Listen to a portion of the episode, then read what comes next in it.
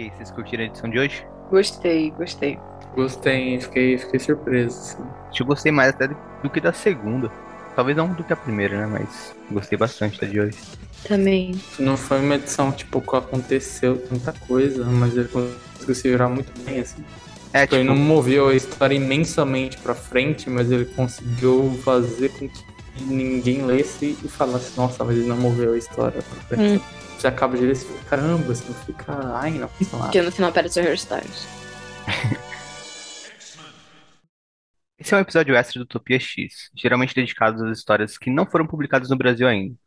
Hoje vamos falar sobre o que acontece em AXE Judgment Day 3, de Kieron Gillen, Valério Skitch e Marty Gracia. O Utopia X é um podcast sobre os X-Men, e além dos episódios extras, também falamos sobre a Era de Krakoa, conforme ela é publicada no Brasil, sobre a Era Claremont, sobre os novos X-Men de Grant Morrison, filmes, animações, as sagas dos anos 2000 e muito mais. Esse episódio está repleto de spoilers para quem acompanha as edições de X-Men da Panini. São assuntos relacionados aos últimos lançamentos da Marvel, que saíram até o dia 24 de agosto de 2022 lá fora. Escutar ou não escutar, eis a questão que será respondida pelo seu ato de seguir me ouvindo ou parar por aqui. Meu nome é Henrique, falo com vocês diretamente da Terra 616. A guerra segue, segue intensa e, se vocês se lembram do que eu venho relatando nos últimos episódios extras do Utopia X, tem agora um deus na parada, né? O Celestial foi reativado, ressuscitado ou criado pelos Vingadores em conjunto ali com alguns dos Eternos e com o Senhor Sinistro, querendo todos eles acabar com o ataque dos Eternos em Krakoa. Só que, plot twist, esse Celestial resolveu que ele vai julgar todo mundo e que toda a população da Terra tem 24 horas para se justificar. Assim que a gente terminou a edição anterior. Nessa terceira edição do evento, a gente vai acompanhar alguns primeiros julgamentos, como o do Capitão América, que acontece logo no começo da edição. A gente vai seguir acompanhando também aqueles, aquelas seis pessoas que são importantes, ah, até mesmo aquele que morreu. A gente vai ver o que os Eternos vão fazer agora que esse Celestial entrou em jogo, e o que o Druig decide fazer é não cessar o ataque, ele vai continuar atacando Krakoa. Então a gente vai acompanhar nessa edição os Rex ainda atacando Krakoa, né? Depois que o Celestial falou para eles cessarem, o Druig conversando com Uranus pensou, tá, eles vão julgar a gente, então vamos agir de forma com que a gente acha que deve ser ah, o correto perante um celestial, que é cumprir nossos deveres. Tem deviação em excesso nos mutantes, vamos seguir o ataque, a gente não está fazendo nada de errado. Então a guerra continua e os mutantes continuam se defendendo em Krakoa, tanto dos Rex quanto telepaticamente da Unimente. Bom, e aí o Kro, dos líderes dos deviantes, entra em cena também e se junta e vai ajudar os mutantes ali. Porque os X-Men, eles precisam colocar um plano em ação. E esse plano é basicamente o grande acontecimento dentro dessa edição. Mas antes da gente chegar nessa parte, queria apresentar quem tá aqui comigo. Letícia, fala um oi. Oi, galera. E Bruno, Omael. Oi, gente. Era tudo um sonho do cachorro o tempo todo. Bom, então antes da gente falar sobre esse ataque coordenado dos X-Men pra cima do Celestial, antes dessa parte, que é a parte principal da edição, o que vocês acharam do comecinho dela? O Capitão América sendo julgado, o Druig decidindo continuar com os ataques. Como foi pra vocês esse início da edição? Eu gostei do início da edição. Eu acho sempre engraçado ver aí Jack. Essa mulher me dá muita raiva, gente. Vou falar a verdade pra vocês. Ela me dá muita raiva porque ela é, tipo, muito burra. Ela tem, sei lá, milhares de anos e ela continua sendo muito imbecil. Aí eu gosto de ver ela, tipo assim, realizando as coisas que estão na cara dela. No Acontece. mínimo inocente, né? Aí. Exato! Ai, gente, pelo amor de Deus. É, mas eu gostei muito da parte do que o Capitão América é julgado. Gosto bastante. Inclusive, tem um negócio que eu acho que a gente pode começar a falar agora, né? Mais ou menos, que é qual os critérios de julgamento para julgamento que o Celestial usa, né? Porque ele julga o Capitão América como ruim, ele dá o dedão pra baixo do Capitão, ele fala que ele é uma falha, né? Ele fala, tipo, ai, você significa o, o sonho para esse país ser me- melhor e já faz aí um ano, um ano não, né? Porra, um século que você tá esperando esse país e ele só fica pior a cada dia, você é uma falha. E aí, né, ele usou esse critério pra jogar o capitão. E ele julga algumas outras pessoas é, com o passar do- dos acontecimentos da revista. E queria saber aí o que é que vocês acham. E tem uma teoria que eu achei hoje no Twitter que eu já compartilhei com o pessoal, mas que não compartilhei ainda com você ouvinte, que eu vou falar também, tipo, depois que a gente... Enquanto a gente tá falando sobre isso. Aliás, essa teoria que é, é muito boa, né? Mas eu acho que dá pra gente falar dela quando a gente mencionar também os outros julgamentos que você acabou de mencionar, né? Tem julgamento capitão, tem um- depois um julgamento geral, assim, que ele cria uma, uma situação. Acho que como a gente estava falando antes de começar, meio que essa edição meio que serve para explicar o que que é o julgamento no sentido que ele é só o celestial ponderando ou se ele pode ser algo mais físico, uma interação. E, da- e aqui deixa claro que tipo, pode ser desde uma figura aparecendo na frente até toda uma visão, todo um sonho maluco, ou, tipo, alguma uma situação criada assim pelo, pelo Seixal para julgar. Então não é algo tipo, sabe, não é só uma narraçãozinha que vai falar, o Capitão América é tal coisa, o Ferro é tal coisa, tal coisa. Ele meio que estabelece que tem umas situações mais dinâmicas a serem criadas com esse julgamento. É, e a gente não escuta o Capitão América literalmente se defendendo, né? Mas é, ele só aparece Sim. ali perante o Capitão América e já rola o julgamento. Então dá a entender que, sei lá, o que tiver na sua consciência, o Celestial vai usar pra te julgar. Mesmo que você tente não se justificar, ele vai usar algum tipo de pensamento seu pra. Ah, e aí entra também na teoria que a Letícia vai falar sobre, então não vou falar mais detalhes sobre Sim. isso. Mas out- outra coisa que eu queria perguntar pra vocês é o que que vocês acharam? Eu, eu, eu fiquei surpreso, porque eu achei que o ataque dos, dos Eternos em Krakoa ia cessar depois que depois da última edição. E aqui a gente vê que não, né? Que vai continuar. Vocês ficaram surpresos com isso também? Hum, hum, acho que eu não parei tanto pra pensar sobre isso. Eu fiquei Mas agora que assim, você falou, realmente não fica meio estranho esse pá. Eu Tipo, realmente estava achando que, que o Celestial ia meio que parar a briga, assim, só que aí é, logo olha um Drug já rolando tipo assim, não, não, não, não posso parar, tem que continuar e tal. é, até que faz sentido né, no ponto de vista do Drug. Mas o que eu acho legal é os deviantes chegando. E aí tem um negócio que a gente falou, eu acho que no da primeira edição, no podcast da primeira edição, que talvez esse lance dos mutantes serem deviantes é só uma desculpa do Druig pra atacar a galera, né? Só que aqui realmente mostra que eles têm algum grau de parentesco, é no mínimo primo, É? né? Porque os deviantes conseguem passar pelo portal de Krakoa. Vou passar a chamar eles de primos dos mutantes.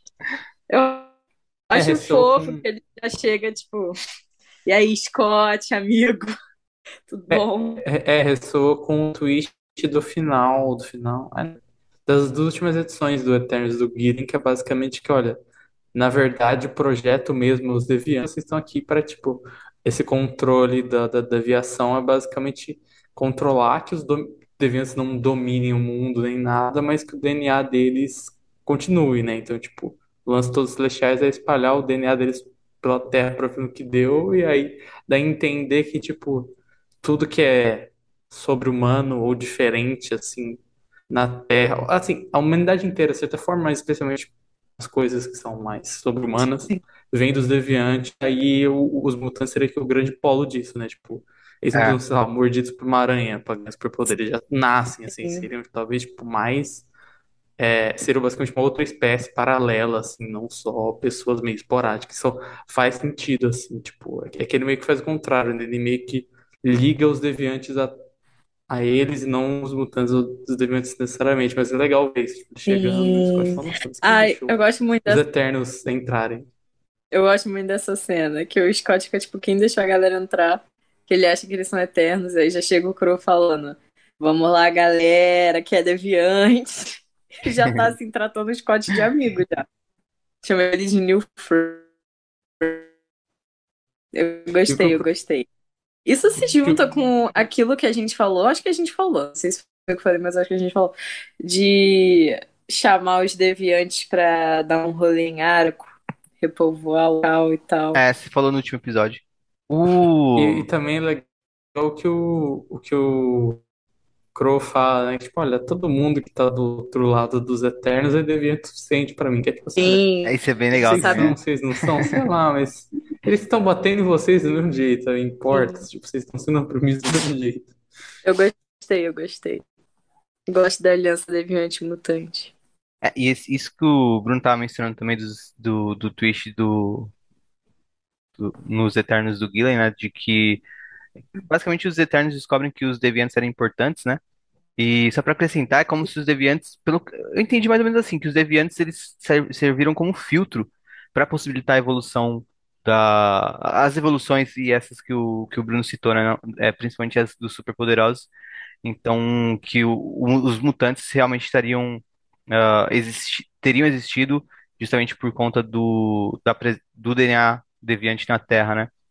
E aí acho que já, já dá pra gente entrar no, no ponto principal da, dessa revista, de- dessa edição, né? Que é quando os, os, os Vingadores e alguns Eternos estão considerando um plano de ataque, né? E o Tony Stark tem um. Primeiro de tudo, vou falar, acho que vocês vão concordar comigo. É sempre uma péssima ideia seguir um plano do Tony Stark, mas enfim. O Tony Stark tem um plano, né, para atacar o, o Celestial. Só que esse plano é arriscado, porque pode fazer com que o Celestial exploda e mate, tipo, muita gente. n- não todo mundo da Terra, mas mate muita gente da Terra, né? Então aí, a desconsiderar. É um plano a se pôr em prática, porque a morte de muitos não é a morte de todos. Então, sabe, aquele, aquele lance ah, clássico, né? De tipo, não trocamos vidas, do Capitão América, coisa do tipo, né? E Uhum. eles meio que desencanam do, do plano, né? A é que a. Como que é o nome da, da amiga dela? Sempre esqueço. Macari. E a Makari, ela sai de cena e o Ajak fala que, tipo, isso pode ser feito e tal, só que se os Eternos vissem isso acontecendo, eles teriam que seguir as diretrizes dele, né, deles, né? Então, o plano, ah, sendo posto em prática, colocaria os Eternos contra quem tivesse executando esse plano, né? E, ou seja, teria que ser feito de maneira secreta e de maneira segura, né? E nisso o Sinistro já fica, opa, é bem engraçado essa cena, né? Ele sorrindo. Uhum. Gosto do que o. Não, é o- caralho, qual que é o nome dele mesmo? Não é o Fastos. Ah, não é o Fastos. Ah, eu faço, né? Não. Acho que eu que errei o nome dele, né? Ah, é que eu, eu realmente falei, não, não é o Fastos. O Fastos é aquele outro. Então, de, que o Fastos fala que, tipo, olha, sinistro. É, eu não recomendo fazer, mas se vocês forem fazer, é melhor você não me avisar? Sim. Eu gosto muito dessa cena também. E o Sinistro já pega o quê? O Skype telepático. E já Já avisa. dá Mas é, uma le- ligada. Ele chama aí. mas é legal a- que o Fastos fala, tipo assim, olha, pode dar merda. Tipo, não é garantia que vai dar, assim, tem grandes chances de dar merda. Sim. Depois, isso é até uma dúvida que eu tive com o negócio que aconteceu, que é assim, com essa, com essa possibilidade, assim, porque depois o Celestial vai dar uma roubada, assim, eu acho. Sim. É, É. verdade, né? É, Mas eu gosto. mas vamos, vamos chegar lá. O, o- ele, ele avisa a Irene, né? Ele Sim. chama ela e tal, e aí o Conselho Silencioso. E ele, ele conta esse plano do Tony Stark pro Conselho Silencioso, e o Conselho Silencioso decide tomar isso como uma possibilidade, né? Aí tem a votação. Vocês lembram quem votou a favor e contra? Eu falo aqui pra você agora. Voltaram a favor a Irene, o Shaw, a Mística, o Êxodos e a Hope. Voltaram contra Colossus, Noturno e Kate. E a Emma absteve seu voto. E não tava Enquanto todo isso, mundo, né? eles falam que a Tempestade. O... É, o Xavier morreu. Uhum. E a... Te- Que é muito engraçado essa Ah, cena, é, a gente esqueceu de porque falar a Emma disso. só vira e fala: Hope, a gente tá precisando de um Xavier novo. Muito bom. E aí, é, a, a, a Tempestade tá lá em Marte. É.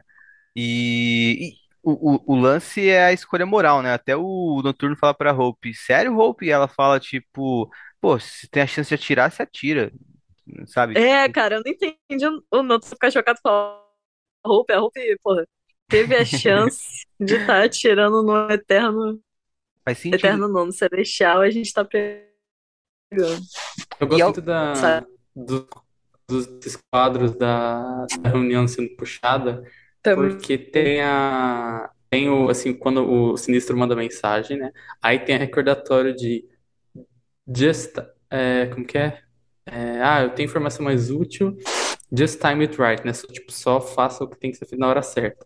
Aí você desce, tem o, o Xavier morrendo, tem a, a Emma falando, a gente precisa de outro Xavier, e aí no quadro do lado, a Irene Ah, falando, pode ah, a crer. gente precisa de uma reunião do conselho, uma oportunidade se apresentou. Tipo assim, isso é o negócio mais Irene possível, que assim, ele acabou de morrer, ela acabou de, você abriu a, um segundo depois de abrir uma oportunidade para ter um voto onde não vai dar, não, não vai dar merda ela, pra ela, no caso, pra, Sim. pra escolha deles, ela puxa o voto. Sim, Tipo, cara, ela sabe muito.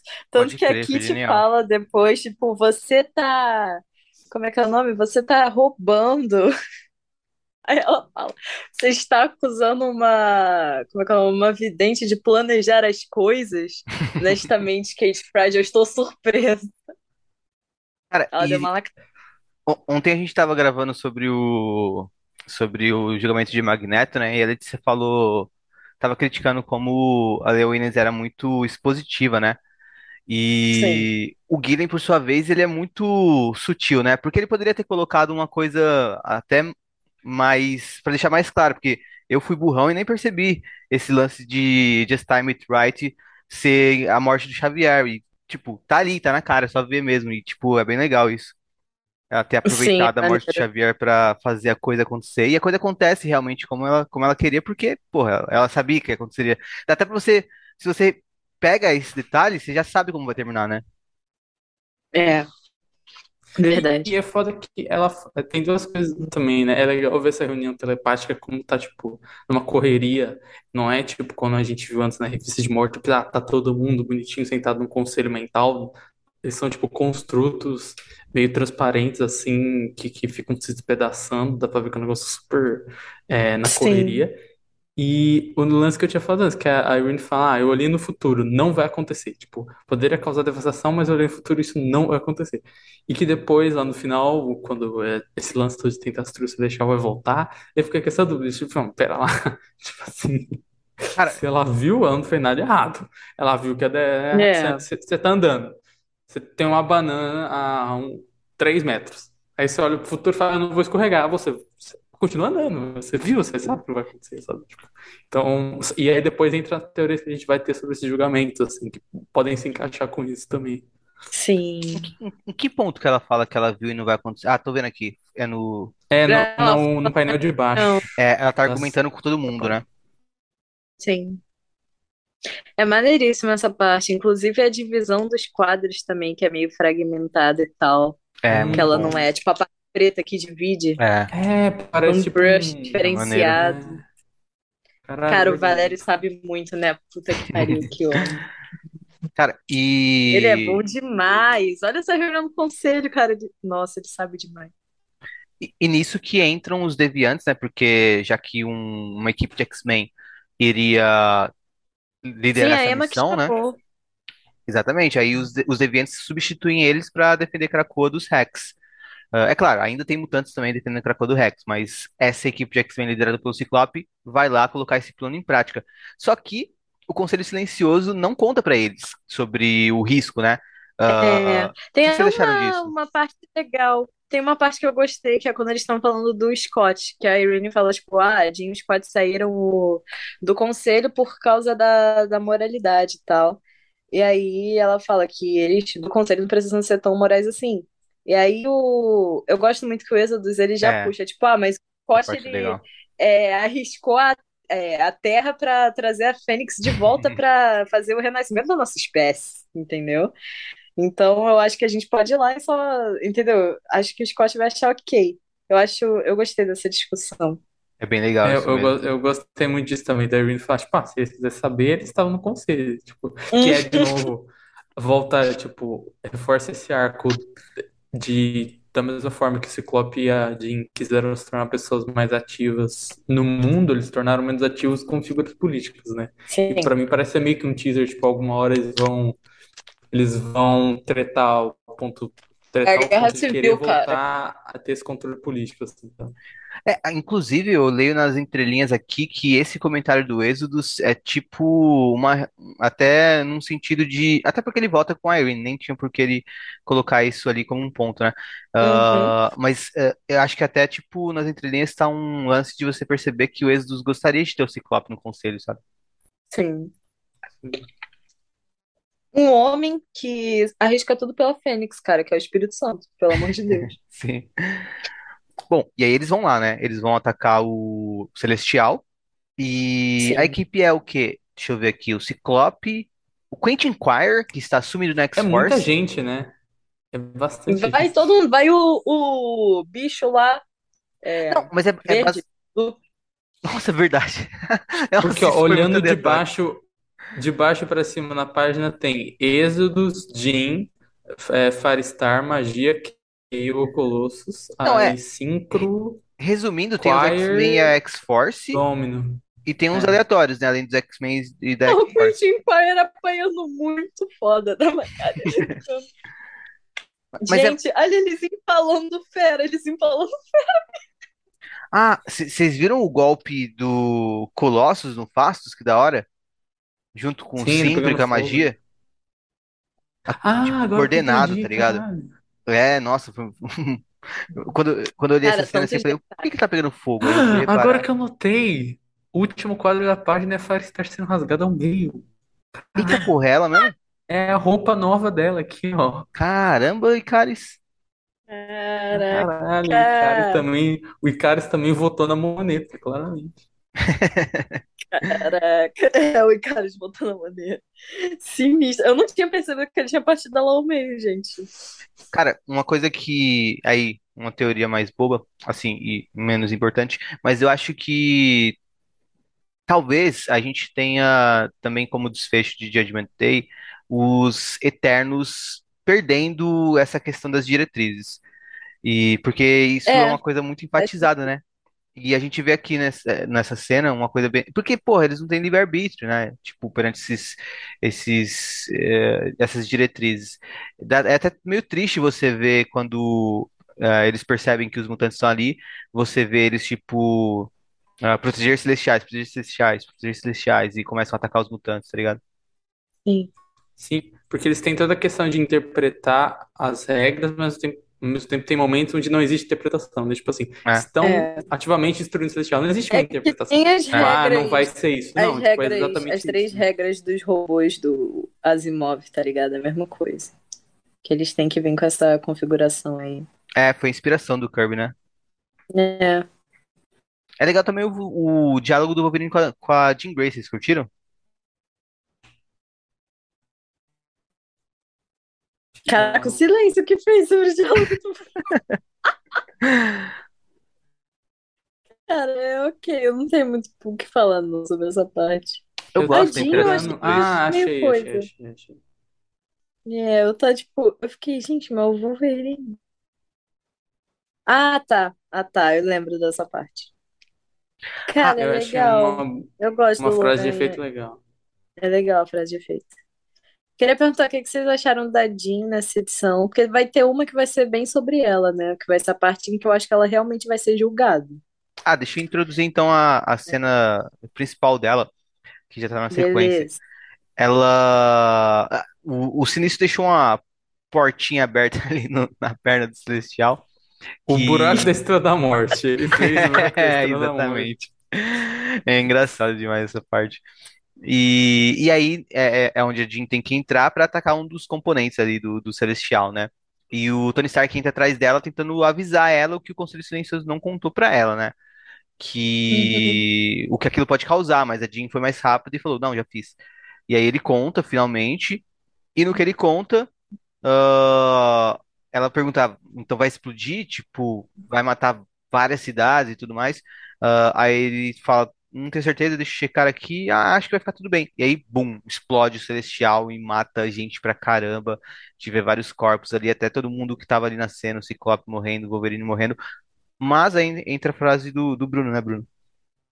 Isso não era Era real. tudo um, era tudo um sonho do cachorro. Eu gosto do, ca- do cachorro especificamente porque isso é uma piada com o final de Lost. Que eu lembro que. Agora eu não vou lembrar se surgiu no MDM ou se surgiu Eu fora do lembro disso aí. Mas são as discussões tipo, ah, tava todo mundo morto. Não, não, não, era tudo um sonho. Como que era tudo um sonho se tá todo mundo morto? Aí alguém fala, ah, tudo um sonho do cachorro. E aí toda vez que vai falar esse tipo de final, que é um lance meio, ah, era tudo um sonho, você fala, ah, tudo um sonho do cachorro. Mas Agora fez sentido. acaba sendo isso. E eu achei, eu achei legal porque tem toda essa surpresa de, de, de realmente destruir tudo. E quando você vê que era tudo uma visão, um sonho ali, também é uma surpresa. E, tipo, apesar de não ter sido real, as escolhas de cada um foram, né? Tipo, o que É, cada um putz, fez isso é foda. foi Sim. real, né? Tem um detalhe maneiro que o Celestial até fala, tipo, isso daqui, essa aniquilação não aconteceu. Algumas pessoas morreram de ataque cardíaco, mas foi só um, um efeito colateral. Isso é foda, né? Ele precisava fazer todo mundo sentir que ia morrer, porra. Fazer só os, só a galera que tava ali, é, tá ligado? pois é, cara. Loucura. Mas Sortudo eu como. dessa parte. Não, ah, é, é, é legal também o, o que a Jean fala, né? Ah, a gente tava na- dentro da mente dele o tempo todo. Eu deveria ter sabido disso, sabe? E, e o Celestial narrando, ele fala, ela está correta. Ela era a única que poderia ter sabido, sabe? É, pois é. A única que prestou poderia atenção. perceber ali seria a Jean Grey. Ela, tipo, deu uma vacilada ali, né? E aí entra a É, cena que ele a... fala um, Pode... dois, uma das pessoas que Ah, é, uma das, era. uma das poucas, é verdade. Ela, ele colocou um... Uhum. Mas acho que ali, só ela, né? Quentin Quark, talvez? Ah, eu vou falar que é só a Jean porque ela é mais especial. Dos que estão ali. E aí, e aí sim, na sequência tem o outro julgamento que a Letícia falou, né? E acho que aí vale já deixar a bola com a Letícia para ela falar desses eu julgamentos e queria mencionar a falar. teoria. Eu queria mencionar antes que eu gosto muito dessa parte da, do desenhozinho que mostra o cara tá lá julgando pra caralho o Celestial falando um monte de coisas que justifiquem. Aí corta pra cena e aí tá o pessoal, tipo assim, olhando muito preocupado. O Noturno tá ali em cima do, da mesinha do conselho, a Irene e a, e a Mística também estão assim. E aí o Crow tá simplesmente chegando ali, dando aquele beijo na mão da Emma. O cara não tá nem aí, maluco. Eu gosto muito dessa parte. Eu quero Mas ter a energia dele na vida. É, É terça-feira, né? ele é Tipo muito assim, bom. ai, o Celestial falando Terça-feira. pro Ah, Deviante. Celestial ameaçando matar todo mundo, normal. O de sempre. E aí o Celestial, ele condena a Emma, ele fala, a mulher de diamante está condenada.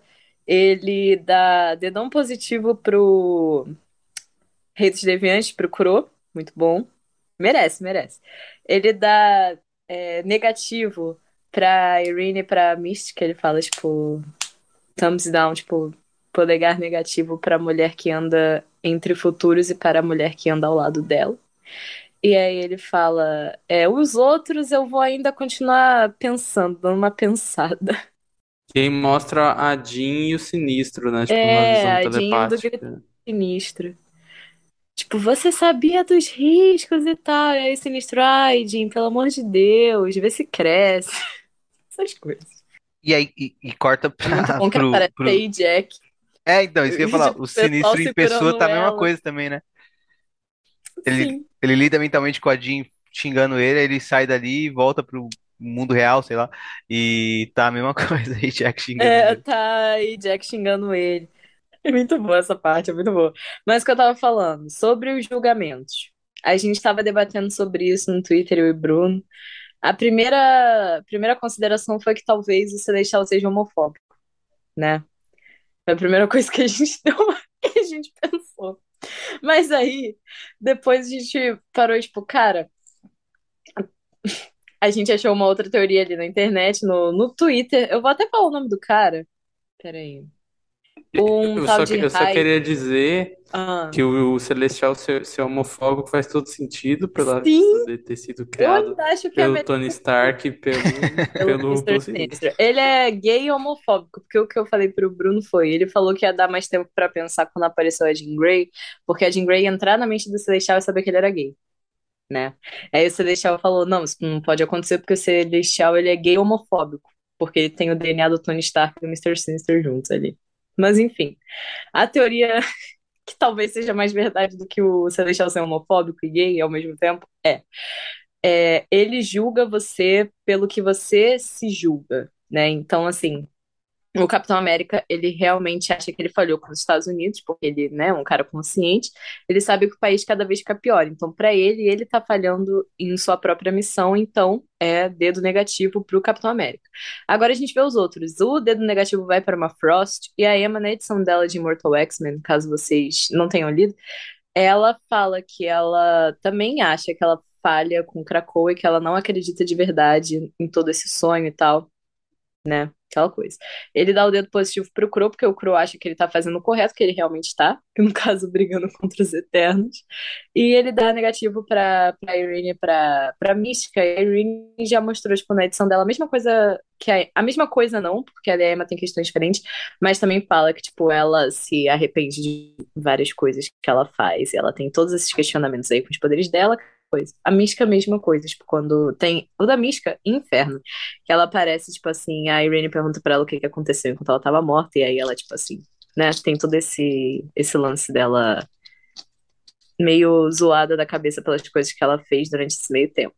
Então seria. E quando aparece a Jean, ele fala, tipo, aparece a Jean sinistro, que é aquele. Os outros eu vou considerar, tipo. Vou pensar mais um pouco sobre, entendeu? Então eu acho que o da Jean vai ser bastante sobre isso ela tem várias questões sobre se culpar pelas coisas da Fênix e tal, toda aquela coisa. Então, eu acho isso uma boa teoria, eu acho que faz muito sentido com os julgamentos que foram apresentados até agora, de que ele te julga com base no que você acha certo. Então, se ele chegar, sei lá, pro Dr. Doom, por exemplo, se pá, ele dá dedão positivo, porque vai ver o Doom, acha que ele tá, tipo assim, fazendo o correto, tá ligado? Ele é Doom, ele é maior do que um Celestial, vamos começar por aí. Mas, enfim. E a Irene também tem um lance que ela, ela sabe que a Mística vai morrer e ela não consegue impedir, né? Tipo, ela se vê com uma falha nesse Sim, sentido também tem consegue. essa. O Celestial não conta romantismo, caras. Pra vocês verem. Não E conta. aí entra no que eu falei que, a, que ela tinha visto que daria certo, porque se você para pensar que era que o julgamento foi ok, ele criou aquela situação, aquelas pessoas tomaram essas decisões e foram julgadas. Então, a Emma se absteve, então ela foi julgada como um dedo para baixo, o, o Crow foi ajudar os mutantes, ele foi um dedo para cima, e a Irene e a, a Mystic que tinham planejado a parada foram um dedo para baixo, porque deu tudo errado. Então, só que, só que, tipo assim, se a Sina viu que ia dar certo, é meio roubado, tipo assim, Aí errado, entra a parte do Celestial sabe? ser homofóbico. Então, então talvez faça, pode ser só uma questão que era uma pegadinha do Celestial, né? Tipo, é só, só um joguete Uma ali, pegadinha do Celestial. Fez sacanagem. tipo, é então, era um joguete para as pessoas tomarem essas decisões e julgarem as decisões, mas também pode ser isso, tipo assim, no fim das contas, ele cria tudo isso E aí as pessoas, tipo, o que elas acham delas É que elas que se julgam, assim. E aí eu faz não. até sentido as dúvidas serem, a Jean- tipo assim, tem a Sinistro, mas se a gente para pensar, também não falou nada sobre mais ninguém, né? Sim, Nem sobre a Adia, que o Stark, que vão, ser, vão ter tainha junto com a Jean sobre o julgamento deles, deu a entender pelo menos, né? Que são também personagens que estavam no meio disso, personagens que estavam decidindo o que tinha que fazer ou não. É, o começo, aliás, a gente não falou dessa página. Eu adorei a primeira página, que é a página do, da Ida que fala, ah, talvez seja um teste, tal, não faz sentido nenhum, o nosso Deus não seria tão injusto. E aí a Macari vai acolher ela e fala, tipo, é, não, realmente, ele seria assim, assim, não seria a primeira vez. E aí quando ela fala, ai, humano. talvez seja o... É, ah, talvez seja um elemento humano que a gente colocou, e o Stefan, tipo, olha só, você não pode me dar, colocar culpa por isso, só eu consigo me culpar por isso aqui, sabe? E faz sentido que eles estão, eles, o Stark, a Adia, que a Jean seriam os personagens que estão mais nesse conflito. A Jean muito por causa dessa ação, né? Tipo, ela foi lá e fez o que ela fez, sim. mas não tempo não sabia. E a personagem dela é basicamente um grande. Ela é a Fênix, ela não é a Fênix, ela é um pouquinho, ela matou muita É. gente, ela matou, o que sabe? A personagem dela tem isso. Eles não precisavam nem criar uma situação assim. Eles, eles criam pra mover o leitor, mas só com dela É, o que eu ia que falar é que eu acho dele. que o Celestial ele julga no geral, não só o que acontece ali agora, sabe? Eu acho que ele tá pegando de tudo. Porque o Capitão América ele só aparece ali, o Celestial já fala: Não, já vou começar com você. Te marquei. Então, eu não sei, eu acho que não é só as coisas que estão acontecendo no momento, eu acho que é no geral. Ele pega ali o que, o seu próprio julgamento de si mesmo É, e algumas pessoas joga. vão estar se julgando mais por coisas recentes e outras por a sua É, vida toda, coisas do tipo, né? Coisas mais gerais. pois é. Sobre a teoria, o... eu acho que seria genial se fosse isso. Ah, Faz tira muito não. sentido. Assim, eu não, eu, eu não ia gostar muito se fosse só uma pegadinha. Tipo, eu acho que a ameaça tem que ser real, mas que se, se o julgamento fosse isso, eu acho que seria bem-vindo. Seria, tipo, um jeito de até a gente passar a entender melhor os personagens, sabe? Ah, a partir de, um, de uma perspectiva deles mesmos sobre eles, né? Então ia ser, ia ser bem, bem legal nesse sentido. Tipo, até anima pra você ler os tains também, né? Porque dá pra desenvolver bem. O Bruno tá até zoando, É, tipo, porra, vai ter taim do Demolidor? Já era, né? Como que o. Pior que o Demolidor é tão pau no cu que, se for por esses parâmetros, pode ser que ele se julgue uma pessoa decente. Cara, não. O Demolidor, não, o Demolidor, ele conta tudo sobre o Matheus, é porque essa revista aqui, esse Judgment Day, é sobre culpa católica, né? A gente consegue ver que o Kieran Gillen foi criado católico. E tudo do Matheus é, nossa, eu sou o pior homem do mundo, nossa, não presto, mas eu tenho que fazer o que Deus fala pra eu fazer, mas eu não. Entendeu? Ele é todo assim, então eu tô- não precisa de estar em Demolidor pra Judgment Day, porque todo dia pra ele é Judgment Day, sabe? Todo dia pra ele é isso. Mas eu acho que é um Mas crime. vai ter do Homem-Aranha, Eu, eu acho que é um vários. crime na saga onde eles têm que criar um deus artificial pra jogar todo mundo. O Matt Murdock tá lutando contra o anjo em vez de. Exato! Isso, isso, quando você. É, colocando dessa maneira, realmente. Tipo, vai ter, sei lá, Homem-Aranha, vai ter Quarteto Fantástico. Teve. Tá indo o Demolidor lá do. Como é que é o nome? War of the Realms. Dele lutando contra deuses nórdicos e virando um deus nórdico. E a gente não vai ter, tipo. Ele nesse evento em que Deus vem pra Terra te julgar, isso é a coisa mais Mateus de todas, realmente. Mas ele tá ocupado com ninjas e anjos no momento.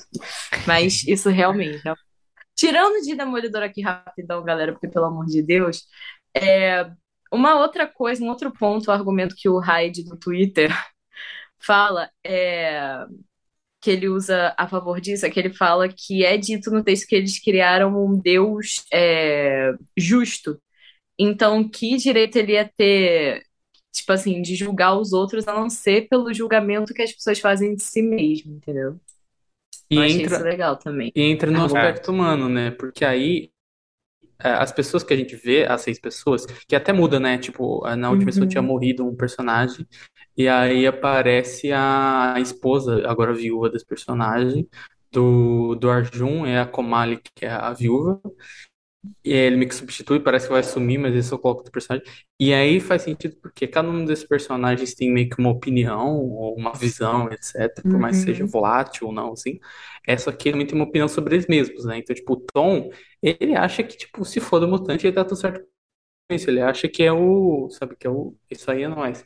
A Katrina, por exemplo, por mais que ela tenha essa opinião pró-mutante, que ela gostaria de ajudar, né, na edição 1, na 2, meio que mostra que, tipo, ela acha que ela não tá fazendo o suficiente, por exemplo, por mais que ela tenha a visão certa. Então, talvez ressoe com isso, né, com essa questão de, tipo, Sim. não ser necessariamente o certo e errado, mas como que você se julga, porque esses personagens têm isso, os humanos têm isso, eles têm opiniões variadas, mas também se julgam de maneiras variadas, assim. Então, vai acontecer, não tem ninguém que tá errado que sabe que tá errado. Não, mentira, tem a Jada, é, é verdade, a Jada, a que perdeu o filho, essa É. edição, ela, ela acho que tá errada, é, faz sentido. Mas, enfim, inclusive ne- nessa edição ficou muito claro que o Kent é uma criança, eu achei isso muito Sim. engraçado, É, ele, ele era meio, não tipo, pré-adolescente, assim, eu achava. Ah, não, É, tipo, é, ele deve ter, sei uns 12, entre, sei lá, no não máximo uns mais que 14, 14, né? não menos que É. 10, assim, É, mas, por é, aí. mas é que antes parecia ser mais velho. Ele era só o desenho mesmo. É... é isso, eu acho que é maneiro esse negócio. Eu gosto muito da cena que tem a viúva do, do cara que morreu, do Arjun, que o que diz que, tipo assim, pra ela já era o fim do mundo, já era o dia do julgamento, e aí o Celestial fala que ela xingou ele e ele assistiu interessado. É legal esse comentário dele. É legal. Cara, o... aí pra, pra finalizar a edição, a gente tem a Cersei indo ali com o. Esse cara eu não faço ideia de como ele seja. Como, ele, como ficou a É tradução dele na o, Panini. É também o. não, Jack É o Jack of of Knives, né? Mas É, enfim, deixa eu ver se eu acho. Jequinho das Porque ele das só aparece no segundo volume, né? De, de Eternos.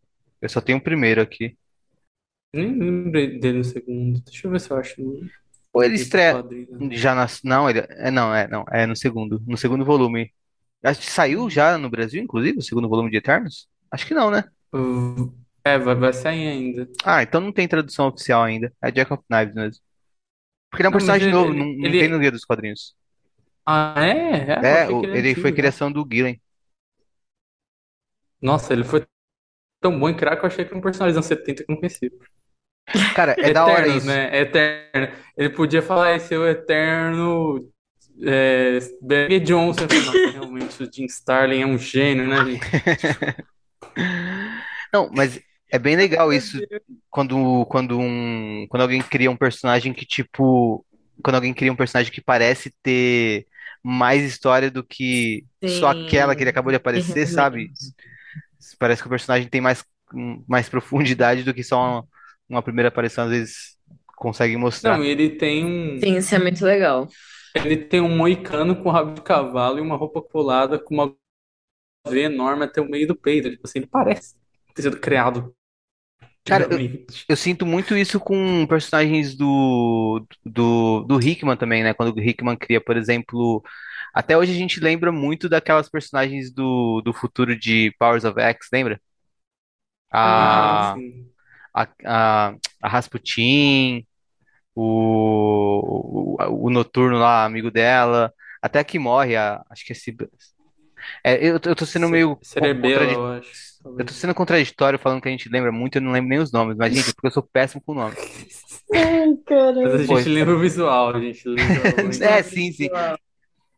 Mas enfim, o, a Cersei vai lá com o Jack of, of Knives, né, uh, para exclusão, né?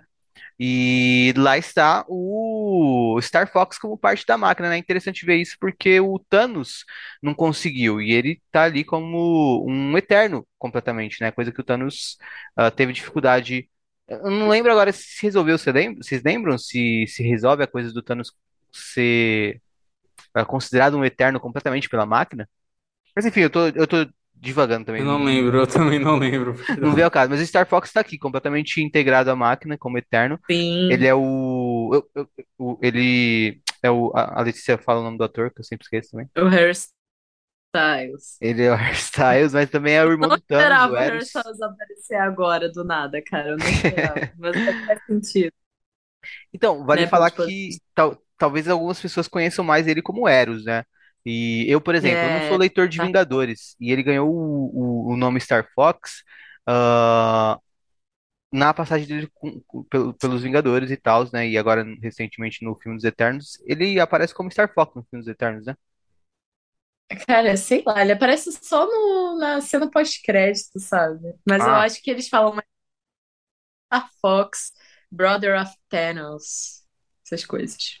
saquei. Bom, então ele aparece ali falando que tudo que se precisa é amor, né? Citando os Beatles. Inclusive, é- foi muito bom ele fazer isso, porque já tem a música pra terminar o episódio. Mas enfim, Eu soube muito Star Fox. o que que vocês acharam dessa aparição do Star Fox aqui?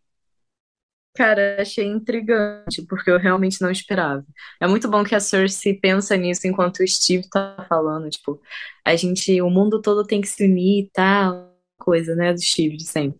Ela fala, ih, já sei, como é que a gente faz todo mundo se unir, controlando a mente de todas essas pessoas. E aí ela vai atrás do Star Fox. Vocês sabem qual é a última aparição que ele teve antes daqui? Suspeito que seja nos Guardiões da Galáxia do Cates. É, deve ser, né? ver. Não, o Wiki é porque eu acho naquele rolê da, da ressurreição do Thanos lá. Inclusive, notícia, vai ter um one shot aí que vai fazer um setup pro, pro um evento do Thanos do Cates. E Não lembro o nome. ele deve ter É, aparecido, não sei. é, a última aparição que tá aqui, Thanos Legacy número 1, Guardiões da Galáxia volume 6. É, ele foi, foi no Guardiões do Cates. É. Ele parece no, no Thanos do, do Lemire, aí no rolê lá do Thanos morrer depois do, do Guerras Infinitas do Tuga, aí no do Cates. Não lembro se no do Cates ele morre ou não. Mas desde a número um de Eternos, tinha aquela página que a gente volta sem falar de novo, que é aquela página dos Eternos que fala, tipo, ah, Olímpia, Polara, tal, tal, tem o The Rex, que já tava lá desde antes e tal. E aí tem a Uhum. exclusão, que seriam os Eternos excluídos, basicamente, né? E aí tem um, um Excluded I, ou E, que seria o Eros, tem o U, que seria o Uranus, tem os outros que eu só, conheci, reconheci, com- só, só consigo reconhecer esses, pelo menos, tal. Mas também já tá desde o começo que muito provavelmente seria ele esse E e é esse E. Mas ele não morre nesse Guardiões da Galáxia, né? Então, eu acho que não, mas eu acho que mesmo que morra, tipo, depois ele teria sido excluído pela máquina, por algum É, motivo. é, porque, mas pra você ir pra exclusão, acho que ou você tem que ser preso pelos Eternos, né? Ou você tem que morrer, entrar em eh, algum processo de ressurreição, ah, não ter o aval pra ressuscitar ali com os Eternos e ficar ali na exclusão, né? Deixa. Eu Ou vou conferir ao vivo aqui o Guardiões do Case pra ver se, eu- se aparece. Ah, é verdade, tem todo aquele lance do- que tem um, um Star Fox do mal, né? Agora Eu tô lembrando. Ah, verdade. Existe um Star Fox Ah, do implica que existe um Star Fox do bem. é, um Star Fox mais do mal. É porque alguém possui. Ou anos que possui Star Fox, algum rolê assim. Agora que eu tô vendo que eu tô lembrando pra ressuscitar ele. Enfim, a Gamora matéria, então realmente ele morreu. Ele morreu. ah, ok, ótimo. Ele foi colocado na, na exclusão quando ele morreu. Isso Eu, eu tava falando, eu tava pensando que isso justificaria o time do Star Fox, mas o time do Star Fox não vai, acho que tem muita relação com, com esse lance aí, porque só vem bem lá na frente, né? É, vai ter a 5, aí vai ter o. Passando só pelos que tem o Gillen, vai ter o tá indo o X Avengers número um que é o do Stark, aí vai ter Death to the Mutants 3, X-Men 1, que da Jean, aí vai ter Punho de Ferro, que é uma continuação da mini do, do Punho de Ferro pela Alyssa Wong, não tem nada a ver. Aí vai ter o do Star Fox, aí vai ter o da Age, que mais provavelmente umas semanas depois tem uma boa distância. É. É, vai ser entre a 5, todos vão entre a 5 a 6. Esses times de personagens únicos vão ser todos entre a última e a penúltima. Quer dizer, descontando a edição ômega, né? Porque tem isso. E o Legion of X 6 vai sair só antes da edição 6. Estranho isso aí. eu lembro que quando a gente falou de, como chama, de, de Red 5, a gente falou, ah, a gente vai ver agora em Legion of X. Mas não, tipo, vai ter a 6 em Sim, setembro, é, isso tá vai muito ter a estranho. 7 em outubro e o Legion of X no final. Eu não sei qual vai ser essa conexão, assim, porque talvez não tenha É, nada a ver com deve ter com atrasado. Uranus e Araco. Não, vai, vai ser Talvez momento da saga atrasado mesmo. eu acho. Tipo, vai ser um É, momento da saga que era pra estar lá no comecinho, a gente vai ver muito tempo depois, mas e dois meses? eu acho que vai, Estranho. cara. Acho que vai ser a cena do é. Legião, sim. Inclusive, Legion of X virou. Eu não sei se vai ser mensal, se vai ser mini de duas edições, mas passou, né? É, eu vi. Eu não esperava por essa, não. Isso Achei que ia aí, ter só. Isso aí é nome. Isso aí é o nome, entendeu? É que ter Legion no nome é mais. Chama. Legião, né?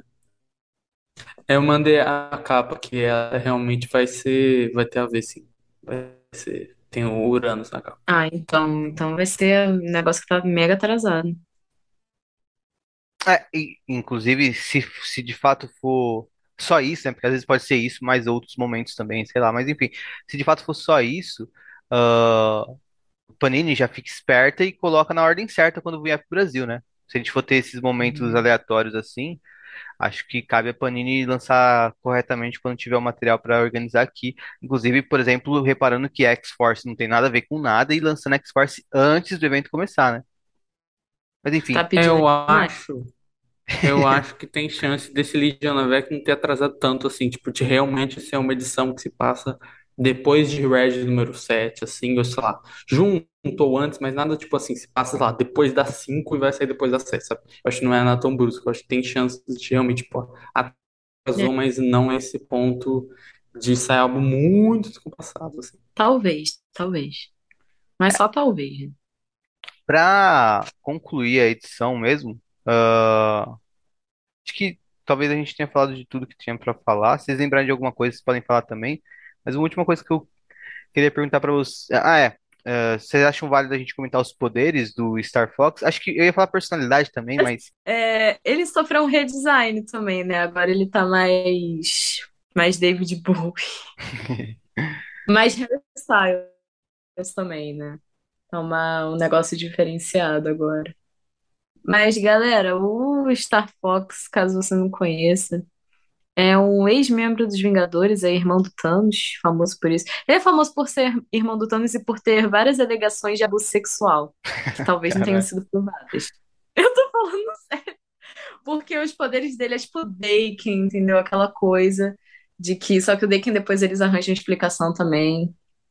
De controlar, assim, tipo, o que você tá sentindo, essas coisas. Eu não lembro se o dele é por feromônios ou se é por mente. Mas eu acho que é por feromônios, faz mais sentido com ele. Feromônio aproxima mais ele do Daking e mente aproximaria mais do Empata, né? É, ele, ele basicamente tem, tipo assim, o combo do super-herói, ah, ele tem força, velocidade, tal, tal, tal. Mas, tipo, o principal poder basicamente é tipo um né, Não é necessariamente um controle mental, mas é tipo assim, ele se conecta com as emoções da das pessoas e também consegue estimular. É, vamos assim, você lembra aqueles poderes. Jesus. Então, tô tentando explicar porque que é uma, aquele poderes da do Den ou da, como chama? Da Stacey Act, ah, feromônios e fazer as pessoas terem a atração a você ou não. Então tem isso, como uma questão mais sobrenatural mesmo, mas tipo, né, ele é meio eterno e tal. E essa questão de, tipo, ligações emocionais e tal. É, é basicamente Cara, um essa, essa, emocional, vamos essa, assim. Mas essa questão de que aparece aqui, uh, emotional bridges, eu acho que talvez isso, esse seja o que a gente deva prestar atenção, porque aqui tá, tá descrito, né? Em, uh, o Star Fox pode conectar a mente de duas pessoas. Em raras circunstâncias em raras circunstâncias, uh, causando com que um, que ambos sintam as emoções, né, é, um do outro e tal, né? Um do outro. Emoções é e sentimentos. É interessante isso, né? Porque, sei lá, tipo, dá para aproximar as pessoas para elas não se for inclusive a teoria que a Letícia citou de que as pessoas estão se julgando, estão julgando a si mesmas, talvez uh, se elas estiverem acompanhadas de outras pessoas que tragam uma diferente, uma, de outra pessoa, tragam uma diferente perspectiva, talvez seja mais equilibrado o julgamento, sabe? Tipo, se conectar a uhum. Jean com o Ciclope, talvez, tipo, o Ciclope consiga mostrar pra Jean que eh, ela não seja tão culpada quanto ela acha que, que é, coisa do tipo, tá ligado? Então acho que esse poder é. pode, pode ser um ponto interessante para se explorar. Eu acho que ele, ele deve levar a empatia das pessoas e tal, porque tem esse negócio de, é. ah, eu faço as pessoas se apaixonarem, sou... essas coisinhas do, do Star Fox. Deve ser algo, tipo assim, tipo, mega ampliado, né? Mas enfim. E porque são coisas diferentes, né? Esse lance de você mexer com, com os desejos das pessoas é mais o tipo um lance mais momentâneo, né? Tipo, você ter essa, essa conexão emocional, essa ponte emocional, realmente, tipo, sabe, conseguir fazer duas pessoas se apaixonarem. Assim. Aí não vai, voltando por exemplo, sabe, o Deacon vai ficar soltando feromônio até alguém amar ele para sempre, não existe isso e tal. E aí uma, uma ponte emocional é um negócio mais é, telepático mesmo, assim, um negócio mais, tipo, realmente conectar as pessoas e tal. Inclusive, é por causa dele que toda vez que a gente fala desse personagem que tem essa questão de, ah, controle ou feromônios, todos esses poderes que, vamos colocar assim, que mexem com a individualidade do outro, tem sempre um asterisco falando mas é, essa pessoa tem que ter aquela emoção dentro dela e não consegue tirar do nada, e não consegue simplesmente é... fazer algo sem é, consentimento total. Isso é porque no, na Mulher Hulk do, do, do Dan Slott, ele cria todo um arco sobre o, o Star Fox é, ser, ser acusado de, Sim, mas de sexual, etc. Ele é... coloca isso em xeque. Eu acho que depois ele é inocentado, porque eram memórias falsas implantadas pelo Thanos uma parada dessa. É, tipo assim, só que, tipo assim, depois disso. Depois. Só que quando depois... você vai ler umas histórias mais antigas do Star Fox, em que ele tá cercado por mulheres, assim, etc., é uma parada é. estranha que tu fica. Esquisito isso, isso aí, né? Isso eu acho que, sabe, 2006, 2007. Depois disso, todo escritor que escreve um personagem com poder assim, ou mais ou menos assim, ele coloca essa raspa assim, fala, não, gente, mas pera lá, Sim. ele não é, ele não controla tanto assim, ele não, ele não comete crimes, ele tá querendo dizer isso, assim. Ou ele comete, mas ele não comete esses crimes específicos. Sim, tanto que uma das partes. Cara, isso é muito absurdo. Uma das dos capítulos da wiki dele no fandom é alegações de assédio sexual. Pelo amor de Deus. Mas é isso, gente. Esse é o Star Fox. Hairstyles aí pra, pra galera que viu Eterno. E aí, sobre a continuação, né? O, o que a gente vai falar na semana que. o- Sobre o que a gente vai falar na semana que vem. A gente tem três revistas para semana que vem: Wolverine 24, X-Force. Qual que é o número? Ah, X-Force. X-Force 31 e X-Men 14. X-Force a gente já viu que não é tá-in coisa nenhuma de Judgment Day, é uma enganação. Wolverine também não é. Né? Wolverine não Wolverine deve também ser. não é? Não é, eu vi Mas aqui a, a- X-Men deve ser. X-Men é, X-Men é Wolver- interessante, mas Wolverine é uma história dele com contra o Tentáculo e com o Solen novamente, então tipo, Wolverine também não vai ter nada a Oh, ver com boy. Judgment Day. Wolverine É. ao menos ainda deve prestar, né? Ainda vai ter a arte do Adam Kubert, vai recuperar aquelas X de espadas e tal. É, X-Force, o problema é que eu acho que não vai ter conexão nenhuma e deve ser um negócio tosco.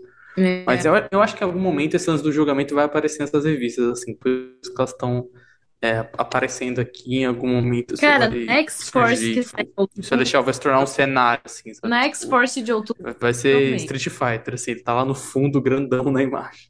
Qual que é X-Force Porque de seria outubro? meio 32? zoado. Tipo, X-Force de outubro é 33, eu acho que é a única, tipo, que deve ter alguma coisa a ver com.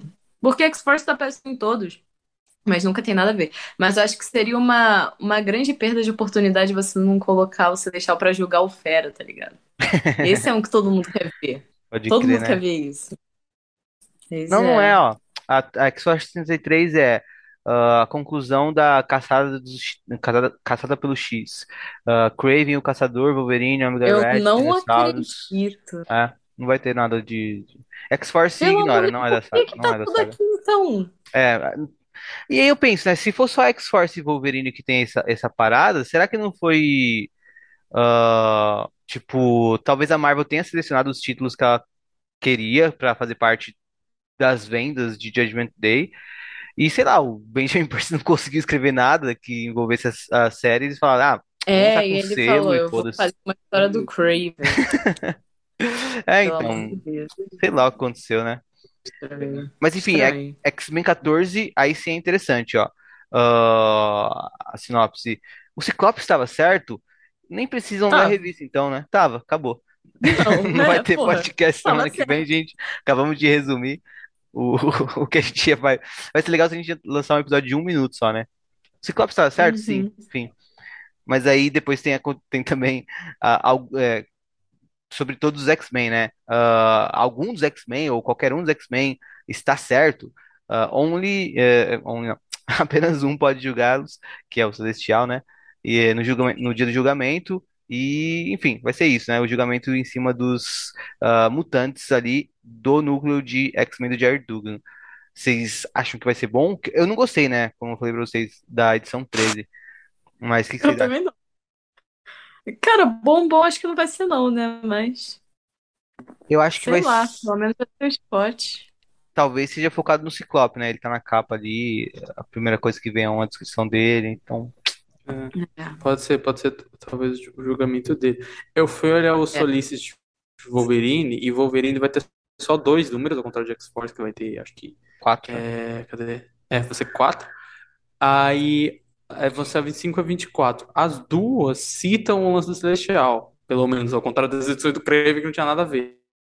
Que falam que ah, vai ter o Solen e a, a Hellbride da The Hand, mas é, vão ter revelações em EXI e também vai ter a questão do, do Celestial, tal, tal, tal. Então, assim, eu acho que pelo list pode ter uma, uma conexão maior, assim, é, do que do que X-Force, que não tem na capa, não tem no Solist, não tem nada. Que, tipo, tá escrito, mas assim, em termos de história, não, não tem mais nada, assim. Eu acho que tá- tem chance de não ser nem o que eu falei de o Celestial lá no fundo, assim. Tem chance de não ser meio que nada, assim.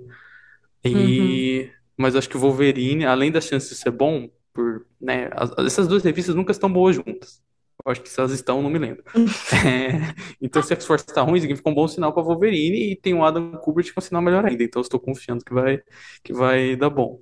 É, não, pera, no caso, a 24 não é o Adam Kubert, mas a 25 é um monte de gente. Tá bom, mas enfim, é, vai ter o, o É Adam Kubert complicado. na, em outra edição.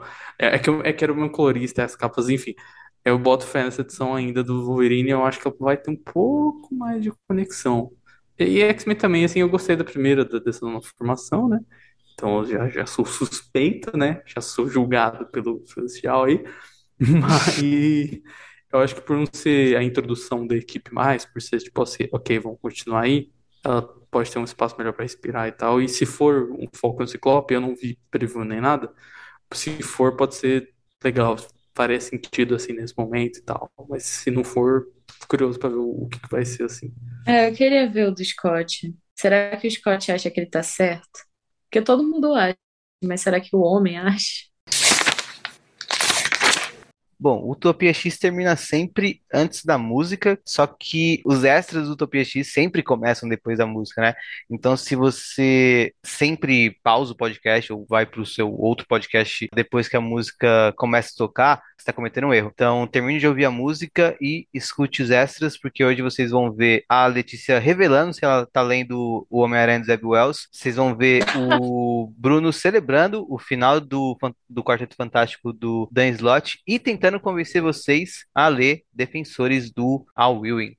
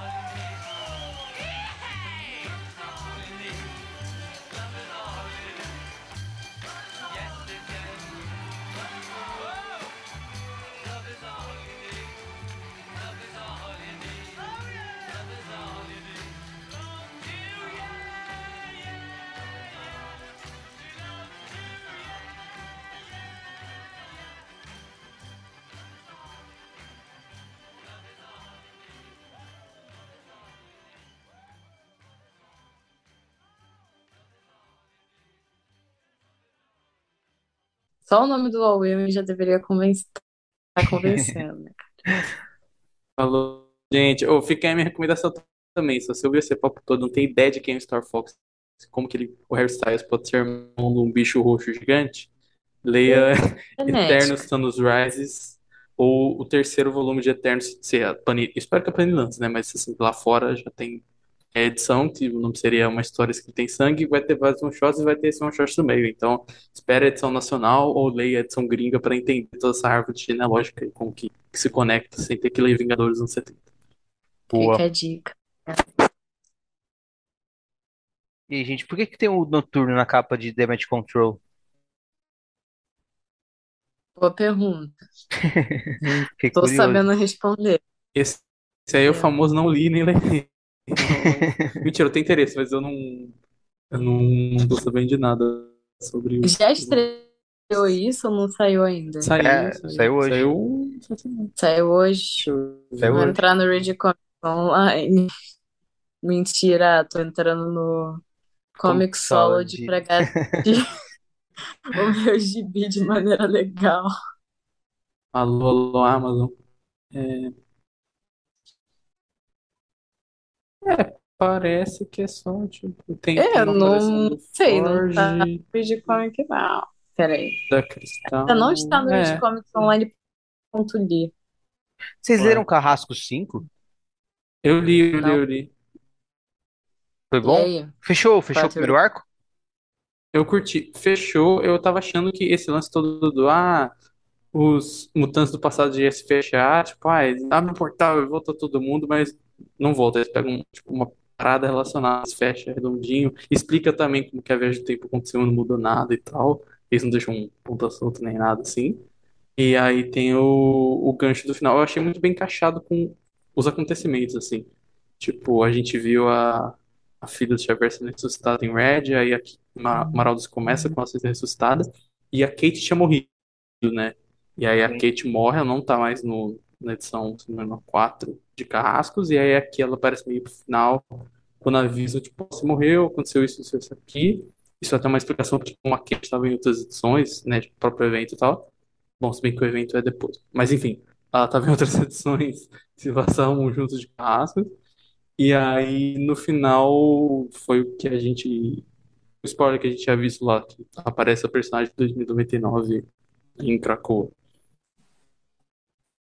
Não vai ter Carrascos no evento, né? É, não vai. Então, Ah, não, vai ter a ter sim, né? próxima. Carrasco 6, pode crer. Tava viajando aqui. É. Bacana, bacana. Tomara que seja uma história Tanto que eu com Caim de fiquei. verdade. Eu, eu tava esquecendo, eu falei, nossa, mas como que a próxima edição de Carros vai ser Taim do evento? Se tem que acabar o arco. Aí depois que eu vi que tinha, atraso ainda, tinha uma edição. Ah, tá. Gente, dá pra ouvir essa gritaria que tá aí? É, o Flamengo fez gol, caramba. É. Não tô ouvindo nada, não. Porra, aqui tá alto pra caralho, todo mundo gritando. Eu vou fazer questão de Ah, marcar pra gente gravar um episódio do Utopia X na final da Libertadores pra, pro, pro, pra gente não ouvir nenhum grito dos flamenguistas, porque obviamente eles não vão fazer nenhum gol no Palmeiras. Ai, Um momento de silêncio. Podia ser né? numa É. semana com o X-Force e Wolverine, assim. Tipo, uma Não, zoeira, é boa, assim. Final de Então, sábado. gente, até aí começa ai, cara. fogo. Ah, aqui tá fogos, aqui tá rolando fogos. Negócio do Damage Control, só vários personagens aleatórios aparecendo e fazendo uma gracinha Ah, sem graça. com o personagem principal, entendeu? Aí o Noturno aparece fazendo uma gracinha ali e tal. Mas é isso, não tem, não tem grandes coisas. Mas a gente tem Phoenix News. Vai, Virou Bruno, uma já tendência aqui, né? A, a segunda semana tem Sim, porque eles não param de usar ela. Ô, não, peraí, peraí. Para. Mas nesse. Deixa, deixa, deixa. Guarda esse aí, guarda esse aí. Antes do Phoenix News, ah, primeiro celebra o fim do Quarteto Fantástico. E Letícia, revela se você tá lendo o Aranha do Zeb Wells. Cara, eu não continuei a ler, eu tenho que pegar ainda. Parou em qual? Eu li. Eu li as seis primeiras e, e gostei, gostei. Me rendi. Rendi Se rendeu? depois do motivo. Que bonitinho. Que- Cara, eu não lembro até qual que eu li. Mas eu li as primeiras é, é, também. Ainda não li tudo, não. Que ela sai muito rápido, tem uns. E com o fim do Quarteto Ela é Fantástico. quinzenal, né? Era É, quinzenal. verdade. Saiu uma esses dias, né? Às, às, às É. sete. Saiu agora. É com o Norman Osborn. Já tá na oitava. Então, essa 8 não vai ser a que vai ter conexão com o Gala, que atrasou pra caralho pra sair? Hum, Eu Não, não li ainda. não foi. Não. Eu acho que não. Deixa eu abrir Então acho que é a aqui. próxima, talvez. Acho que a É próxima a demora pra próxima. caramba. A próxima eu vou tá lendo muito. Essa, a de agora, que saiu agora, é só dele com os gadgets no- novos e tal. E aí, tipo, tem ele com a Abutre. Tô vendo aqui, tô passando. Tem ele com a Abutre, tem ele com o O Norman. primeiro arco E era ele é focado contratado no... pelo Norman. no... Caramba, como chama o Tombstone em português? Eu esqueci completamente. Lápide. Isso. No lápide, no, no crime de, de Nova York pós Wilson Fisk, e aí o arco até agora focado no Abutre. Saudade, no- prefeito Fisk. Saudade. Deixou saudade. Mas é isso, ainda não apareceu a parte do Galo. E eu tô esperando muito, cara, aparecer, tipo, a Madeline Pryor, o. Como é que é o nome? O. Pô, vai ser legal, vai ser a Cara, o primeira nome do vez clone, meu. o Ben. Vai ser legal pra caraca. O Ben Riley. O Ben Riley e a Mad. Não, vai ser legal porque vai ser a estreia do. Isso vai fazer o Homem-Aranha estrear no Utopia X. É. Não, mas na verdade, Vai a estar gente, já- tendo Madeline New. a gente falou de Homem-Aranha no Utopia X uma única vez, Dinastia M. É. Mas e o fim do Quarteto Vamos Fantástico? estar falando de novo. O, o Então, né? Franklin é mutante de novo? Não, ah, acabou que. Então, o Não. Slot não saiu sem fazer nada, ele fez o contrário, ele saiu tacando uma bomba. Falou assim: ó, o Reed Richards tem uma, uma irmã e, e é isso. E aí, Ele deu uma verdade, tipo de agora. ele faz isso. de dar ênfase no irmão das pessoas. E tem a questão que, tipo, a irmã, a irmã dele é uma mulher negra e tal, tal, assim, que provavelmente. Eu não sei se vai dar alguma polêmica, porque eu acho que vai. A acadêmica do Dan Slott no quarteto é- tem menos tração, assim, parece que menos gente se importa. É realmente. é, eu não sei se, se o racismo na internet vai ser tão forte a ponto de esse gibi, assim. Não vi pouquíssima gente comentando nesse sentido, assim, só mais. Tipo, a notícia no, meio de quem lê mesmo, no meio de quem só comenta. É, e aí ficou, ficou por isso mesmo, ele acaba todo o arco que ele estava fazendo ali com o. É, todo o arco final da Reckoning War e tal, ele consegue. Ele desfaz. um- Uma coisa ele desfaz, que é desfazer o bem, né? Tipo, o bem. O Johnny, que é tipo, desde que o Johnny. Desde que o Johnny é, fez o Doom de corno, ele tava em Flame On eterno, assim, ele ficava pegando fogo pra sempre, ele não conseguia desativar, né? O Doom puniu ele, tá? E aí, nesse finalzinho, ele, ele consegue desfazer isso. Só que, tipo, ele não desfez o resto, né? Tipo, tem- é, ele faz. Tinha até um vídeo que era isso, né? Que eram os impactos do danos lógicos na cronologia. Que o primeiro é que ele criou todo falando que, na verdade, a, um, o overseer de um planeta lá que estava na rota do quarteto, na edição número um do foguetes dele, que mexeu e zoou com o com o, o- tipo, que atrapalhou, que criou o Quarteto Fantástico, assim, pra alterar a trajetória, que é um negócio que basicamente tira toda. Tipo, você mexer na origem já é óbvio idiota, né? Pelo amor de Deus, né? Tipo, você não tem mais 15 anos ai, na verdade a mãe do Homem-Aranha era a Viúva Negra, essas. É, não estamos mais nos anos Ai, 70, cara. anos 80. É, e aí ele ainda faz isso com tipo quarteto, né? Onde tem uma, essa origem significa algo, né? Tipo, é um, é um peso na consciência do Reed, especialmente, mas de todos que são acidentes, tal, tal, tal, mas especialmente do Reed. Aí depois tem o lance do Franklin, né? Que a gente não precisa nem comentar, né? Não precisa explicar. Aí tem o lance do, do Corneal, Doom. Corneal, assim, ele não era, ele não sabia, não, ele sabia que estava é, é, corneando o, o Doom e ficando com a Zora lá, que seria a, noiva dele e tal. E tem a própria questão que é, antes quem estava escrevendo o Doom era, era o Bendis em, em filmes Iron Man e depois o Chip Zdarsky em Marvel Ultimate Man. Só que o Dan Slott deu, umas entrevistas, deu uma entrevista falando que ah, eu gostava muito de ser o Doom, um dos grandes vilões, tal, tal, tal. Aí ele falou o Bendis estava logo antes de mim assumindo, ele tinha feito uma redenção é, foda lá em Famous Iron Man, e, eu, e aí eu pedi para ele, antes que ele encerrar o run, que ele é, tipo, limpasse e resetasse o Doom, porque a gente não ia fazer isso. E eu pedi pro, pro Bendis, tipo, colocar o brinquedo de volta na caixa, basicamente, e ele conseguiu, ele teve uma cicatriz na cara de novo, voltou tudo normal, assim. Também meio que volta atrás em Guerra Secreta, no final de Guerra Secreta, que é o Reed consertando a cara do... Ele mexeu com o Hickman, ele não mexeu só com o Bendis, ele mexeu com o Bendis e com o Hickman, que estão até brigados. Então você vê que para unir o Bendis e o Hickman somente alguém com o Slot. Então, assim, as consequências desse run são basicamente essas, né?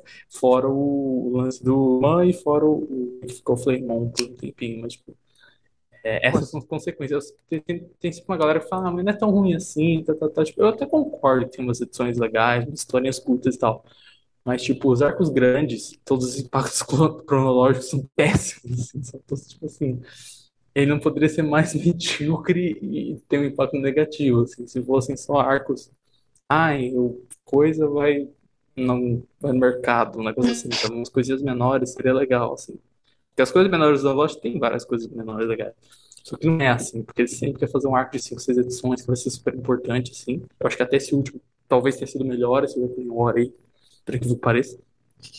Mas o que presta mesmo são as edições pequenas, e quando ele vai fazer um negócio pra cronologia, assim, é um negócio, tipo, pavoroso, assim, tipo, velho, porque você vai mexer na origem do Quarteto Fantástico, você vai, é, desmutantificar o, o Franklin, porque você vai fazer o Johnny ser um, babaca, é, comedor de casar do nada, sabe? Por que você vai cagar o Doom só pra poder us- fazer, usar o personagem da maneira mais básica possível, sabe? Por, por que você vai fazer isso, sabe? Porque foi isso, acabou, desfez uma coisa ou outra, e aí quem vê aí, que já está anunciado, né, que vai ser o Ryan North, que é conhecido por é, quadrinhos de Hora de Aventura e da Garota Esquilo, se não me engano é ele, pelo menos que eu conheço isso. É, ele já chegou, tipo assim, é, ó, o Dan Slott, né, ficou muitas edições, fez arcos muito grandes, então minha proposta é fazer edições mais soltinhas, arcos menores, tal, tal. Focar, o primeiro arco vai sendo focando em um por vez, tal, tal, tal, fazendo um negócio mais isoladinho e tal, assim. Então, tipo, deveria ter sido feito desde o slot, assim, tipo, o slot, se, se fizesse isso seria bom, porque era bom isso, só que não fazia. Então, tipo, nesse sentido de, ah, desfez, desfez pouca coisa e eu acho que o Ryan North não tá muito interessado nisso, assim. Então, eu acho que, tipo, para desfazer, por exemplo, o, o Franklin Richards, é, vai ter que ser o editorial de X-Men ou alguém ali puxar de alguma forma, é, pegar ali e resolver isso, tacar. Porque eu não acho que o Ryan North vai ter interesse nisso, assim, porque ele quer simplesmente contar uma historinha dele. E eu entendo também, assim, nem todo mundo quer sair consertando tudo que foi feito de cagado, assim. não, tem cara É, às vezes você só, de. só quer fazer como escritores normais fazem e contar uma história, assim. Não tem cara de run transitório, assim, antes de algum outro grande autor chegar? Que nem foi antes do Zeb Wells e depois do Spencer? Eu não sei, porque eu acho que se fosse, não teria número um, né? Tipo, sei lá, eu acho que se, se, se eles fossem usar o North, sei lá, um ano depois rebutar, seria meio sacanagem esse número um, assim, teria que estar vendendo pouco pra fazer isso. Eu acho que É, sendo o número um, ele fica ao menos umas 20 edições, assim, tipo, uns dois anos. Ao é, menos, faz, assim, tipo, não que seja muito, mas assim, já não é tão curto, sabe?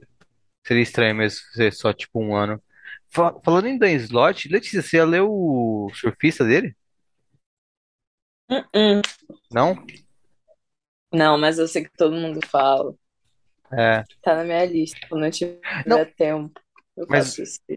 o, o lance, eu, eu nunca li também, mas é que eu já ouvi falar ah, que é tipo, Diz que é bom.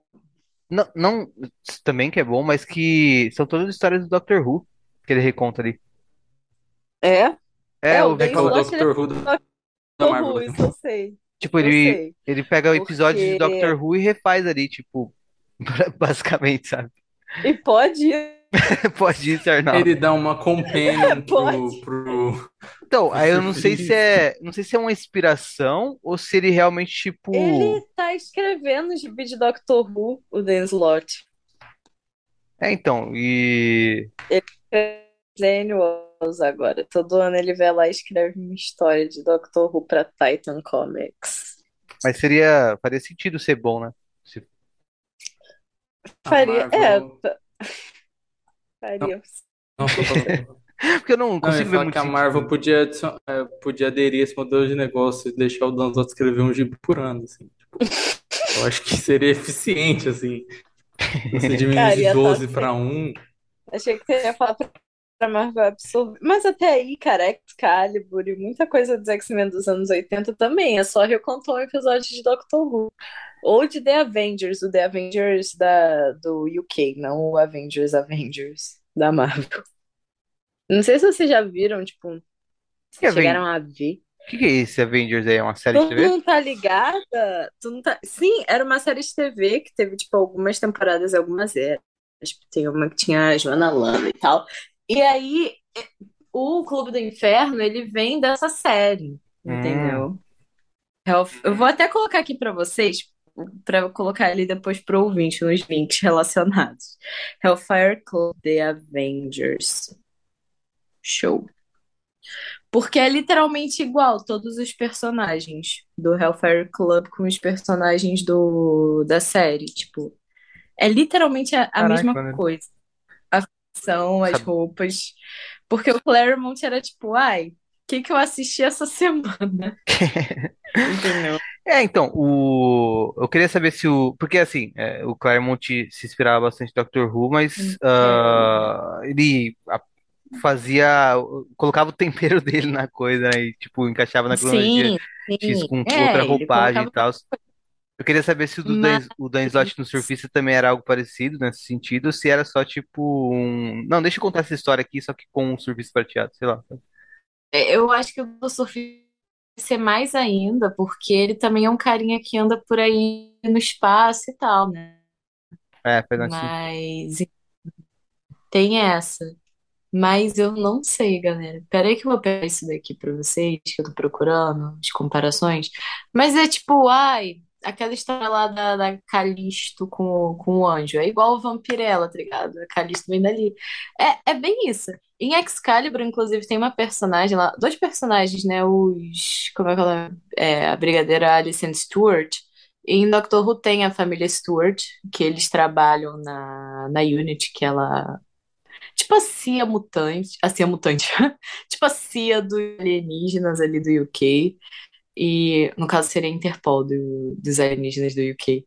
E é a, tipo assim, tem o primeiro Alastair Stewart, e aí tem ali a Alicent Stewart em Excalibur e tal. E, ele, e ela trabalha para Weird Happenings Organization, que a o negócio, tipo, quando você coloca as iniciais de Weird Happenings Organization, ela trabalha para uma organização chamada WHO. Então tem todas essas coisinhas assim sobre isso. Tem, tem muitos easter eggzinhos, tipo, toda hora aparece em Excalibur. Tu olha ali a página e tá desenhado, sei lá, um Dalek, uma Tardes. Ele faz muito, fazia muito disso. Tem muito a ver. Tipo, eu já falei tipo, no nosso episódio de Dias de um Futuro Esquecido que Dias de um Futuro Esquecido é um arco de Doctor Who também. É.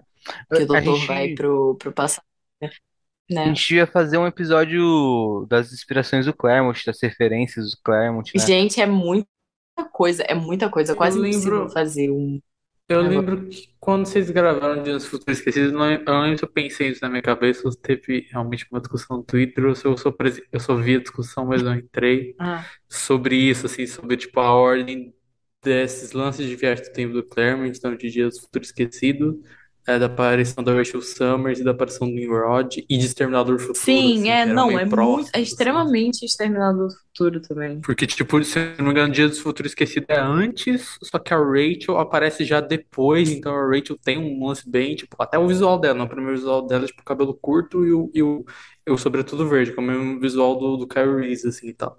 E aí, só que eu, eu não sei se tem uma ordem, tipo, na ordem específica ali teriam algumas coisas que na verdade parecem Terminador do Futuro, mas foram criadas antes. Mas eu tenho certeza que é isso, que, o, que a Rachel é depois e de um futuro esquecido é antes. Mas o resto eu não sei, se de outras, outras tramas assim de viagem do tempo. Cara, eu não tô achando imagens comparativas, mas tinha, alguém fez uma thread ou algum post que tinha todos eles. Mas eu vou mostrar só o do The Avengers original, né, a série do UK pra vocês aqui, que dá pra ver que tipo os personagens são, são a mesma coisa. E o Inclusive nome da pro, personagem é Emma também, tipo, é, é tudo, é tudo. pro, pro ouvinte saber aí também, duas coisas. Eu não achei esse final ruim, e esse último arco da Reckoning War eu não achei ruim. Eu achei que tem umas coisas que eu não gosto, mas, tipo, eu achei que no, no hall de arcos do Danzot, talvez desses maiores tenha sido o melhor, assim. Tipo, a competição é, é complicada, mas, né? É, tem inclusive algumas edições one shot boas, tipo uma edição que é o julgamento do, do Vigia, tem o Javier Rodrigues desenhando, muito foda e tal. É, e é, o Danzot não vai tirar um sabático nem nada, ele já vai escrever Ah. uma menção nova do Homem-Aranha, que é Homem-Aranha sem aditivo, E é, Spider-Man só, que vai ter o Mark Bagley na arte, e vai ter o Morlun de volta e tal. E isso depois do Spider-Verse novo que ele vai fazer, que ele continua fazendo Spider-Verse, isso é novidade. Mas ele vai continuar essa revista que parece mensal mesmo, tá? Então, tipo, vai ter slot no Aranha de novo, não é o, o Amazing Spider-Man e tal, tal, tal. Não vai ter, tipo, provavelmente não vai ter influência nenhuma com nenhum outro tipo de Homem-Aranha, vai ser só uma história paralela, mas ele vai estar escrevendo. Henrique fica triste com essa notícia. Então vamos pra Phoenix News. vamos. Ah, antes, é, Defensores que tá Ah, saindo aqui agora é. achei. Achou? Eu vai mandar no, achei. no grupo de Vou WhatsApp? mandar pra vocês agora no Zap pra vocês verem que eles são iguais. E Tem bastante, tem bastante de TV britânica do, da década de 70 e 60 nas coisas do Claremont, assim. É o lance dele. Ia colocar aqui no WhatsApp para vocês verem, depois coloca quando a gente postar isso no Twitter, o podcast, o pessoal poder ver também. Que aí, e olhem a comparação dos personagens. Nossa. Não é? Quando você vai para baixo, ainda tem a da Calista que eu comentei, que é de Barbarella. Vampirella, não, Barbarella. É igual também. O Caramba, negócio dela. o pai do. Esqueci o nome dele. O pai do, o pai do 24 Horas. Esqueci o nome do cara, caralho. Hum. Pode crer, o anjo ali.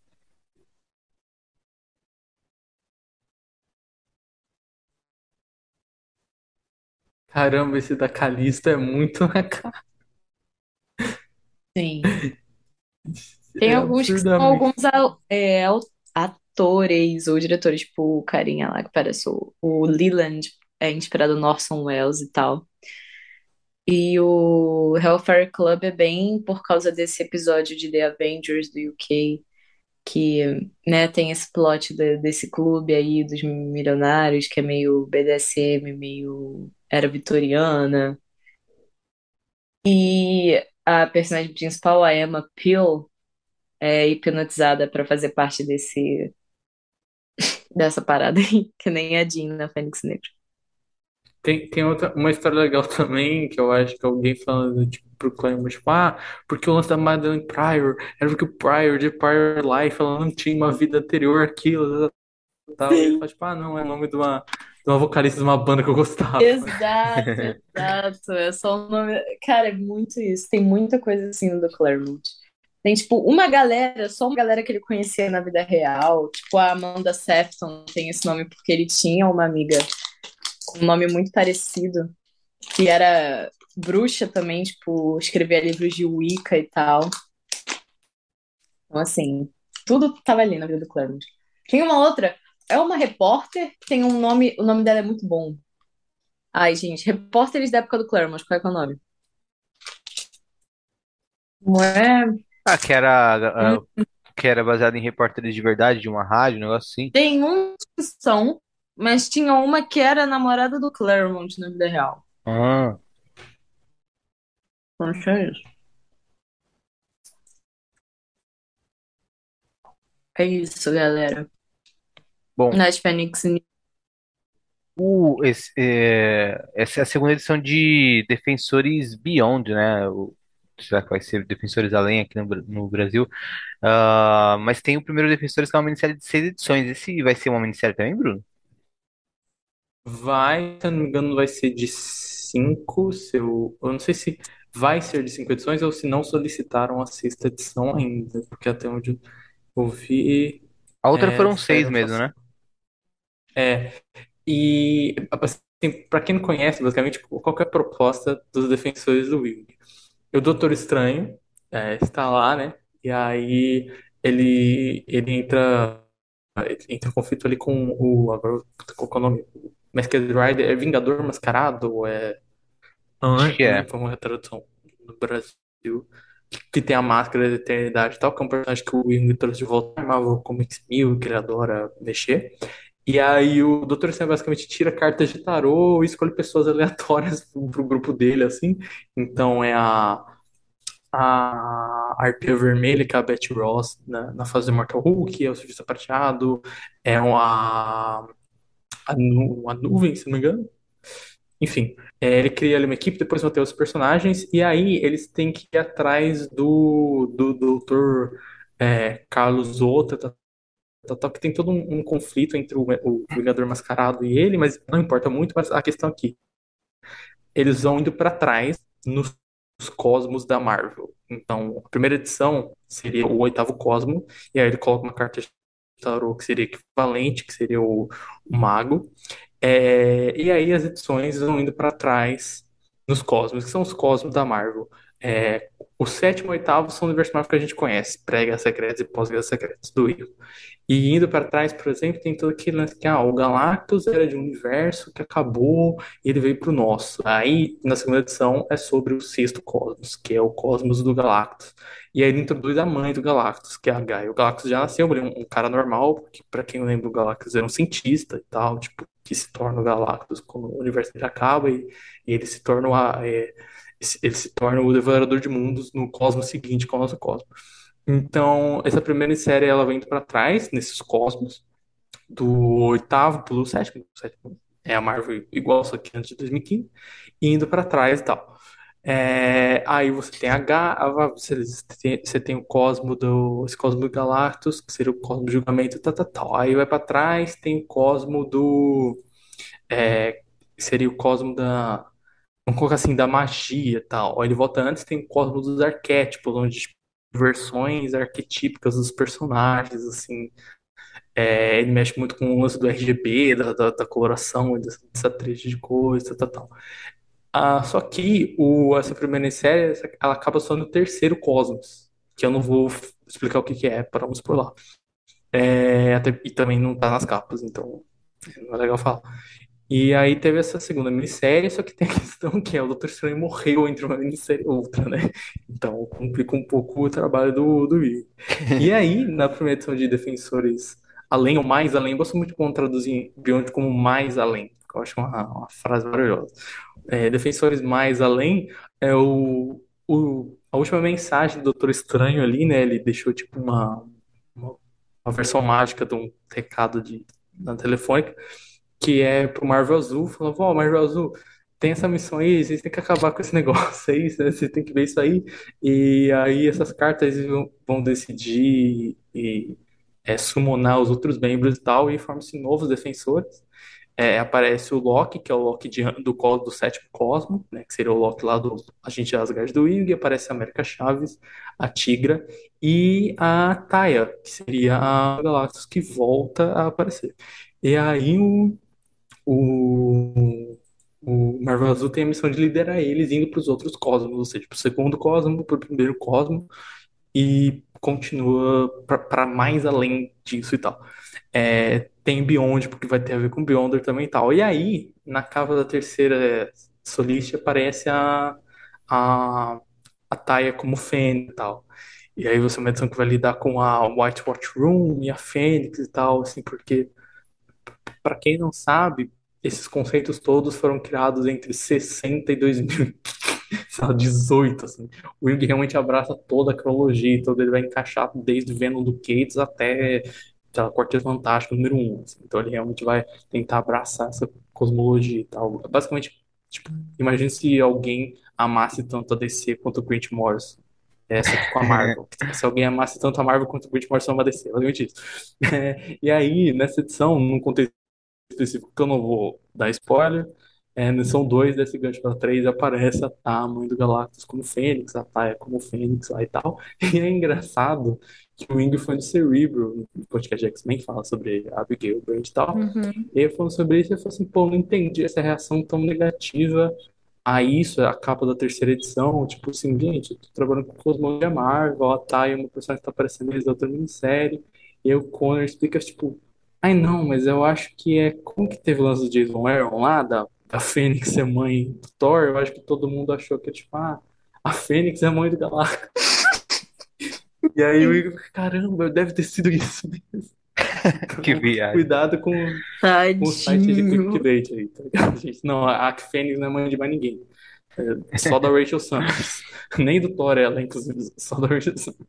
Então, é, não, não tem nada a ver, assim. E também não é a Fênix atual, a Fênix tá com a Echo, né? Estão voltando para as afirmações do universo e uma versão específica da Fênix que encontra a Thay, a mãe do Galactus e tal. Que apesar de ser a mãe do Galactus, não tem nada, tipo... O Galactus já ele é um bebê e tá- só tá vendo essas aventuras, assim, então não tem nenhum grande retcon, assim, ele só aproveita essa parte da cronologia. Não, não fiquem preocupados. Não vai ter Thor, filho do Galactus, neto da, da tio da Fênix, não vai ter nada disso. Só um gibi psicodélico muito louco sobre o Wilg fazendo um negócio mais sci-fi, cosmológico, maluco, trabalhando com é, tarô e cabala e caramba. E se você não entende nenhuma dessas coisas, nem como os cosmologia Marvel, é muito bonito muito divertido. Então você pode só ler a arte, eh, você pode só ler as figuras e ler os balões, que é legal, que é engraçado, é divertido. A arte é maravilhosa, a arte do Javier Rodrigues. Então, se você não se interessa por nada que eu falei, eh, você pode só ler porque é bonito e bem feito e bem pensado, tipo, narrativamente, os enquadramentos e tal, tal, tal. Então, tipo, fica aí a recomendação do Ao Jung, né? Ele é o Ao Jung. Sabe muito. Boa. Vou ler. Vou, vou maratonar esse gibi nos É, isso eu próximos também dias. É muito bom. Vou tentar comentar com vocês na quarta que vem, já que a gente já tem um gibi pra falar sobre. É, não vai ter muita coisa pra gente falar. Cara, eu acabei de ver que a conta da. Eu não sei se vocês assistiram She-Hulk, Não, ainda não. mas fiz uma conta pra Titânia que acaba de ser.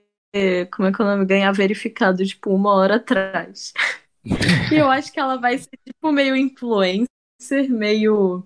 Eu não faço ideia, caras, mas Eu agora eu um abracei. vídeo, um vídeo dela, tipo, pichando. É, um- ela Sim. tava pichando os. Como é que é o nome? Os negocinho que tinha o nome da, da She-Hulk. Assim. Cara, sem palavras. Bom, ficamos por aqui então. Sim. Valeu pela companhia, Bruno e Letícia novamente. Valeu, galera. Eu ia falar bem do Chips Darsky, porque saiu o Puppet O que do que tu ia falar bem de eu não li. Darsky, cara? Não, saiu o autoral dele na Índia, Ah, lá, tá. número 3, só que eu não li, não deu tempo. Aí eu não, não posso falar bem isso, porque eu espero que não esteja errado. Mas Foi da hora devia dar bom indigna- até onde eu- Foi da hora a indignação da Letícia. Como assim? O que que tu ia estar falando? Você tá me Desculpa. tirando? Mas isso é muito meta, viu? Porque esse bloco final é o bloco da gente julgando outros gibis, entendeu? É faz- verdade. Estão fazendo esse papel. É verdade.